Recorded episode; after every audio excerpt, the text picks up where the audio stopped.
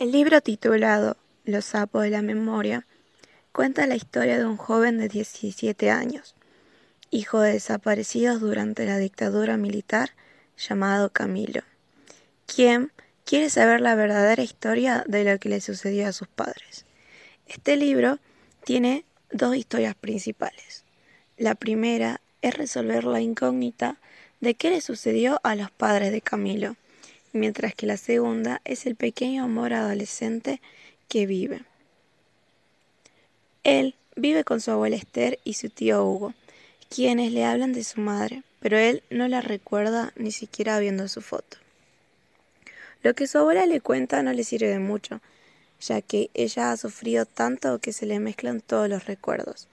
Acá es donde entra la importancia de la memoria y el dolor de cada persona que durante la dictadura argentina, que a pesar de que los recuerdos sean difíciles, son necesarios para que no suceda nunca más.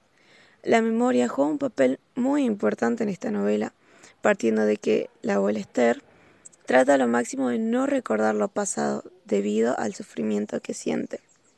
Como cita León Gieco en su canción La memoria, todo está guardado en la memoria, sueño de la vida y de la historia.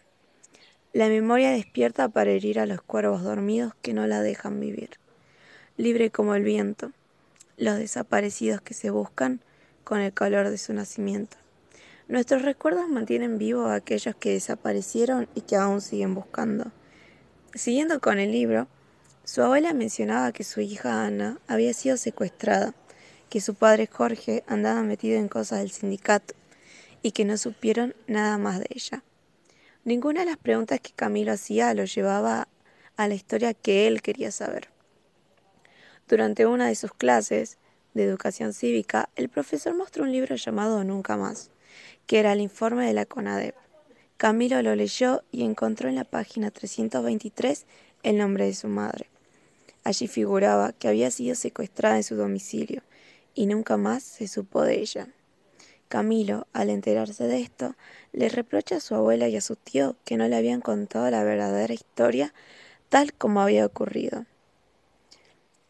Camilo conoce una pelirroja llamada Carola, a quien le cuenta su historia sin sentirse avergonzado, quien termina acompañándolo para descubrir la verdadera historia de lo que sucedió con su madre.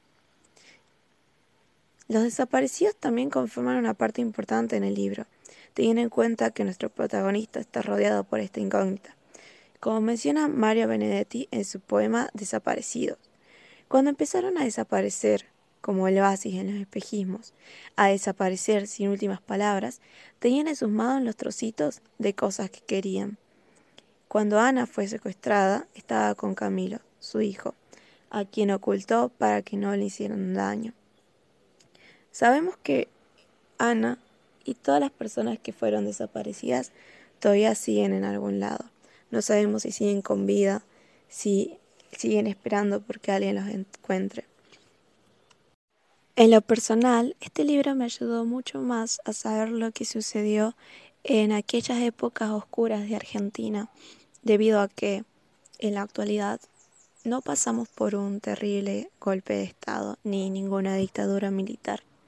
Y este libro hace que estemos más cercanos al protagonista, quien es Camilo, y sufre una gran pérdida al no sentirse completo, sentirse que le falta algo, algo de su historia, algo que es importante y que él no puede recordar, dando así visibilidad a la memoria, a los recuerdos, a aquellas cosas que aunque duelan, no debemos de dejar atrás, debemos aprender para que esto no vuelva a suceder nunca más.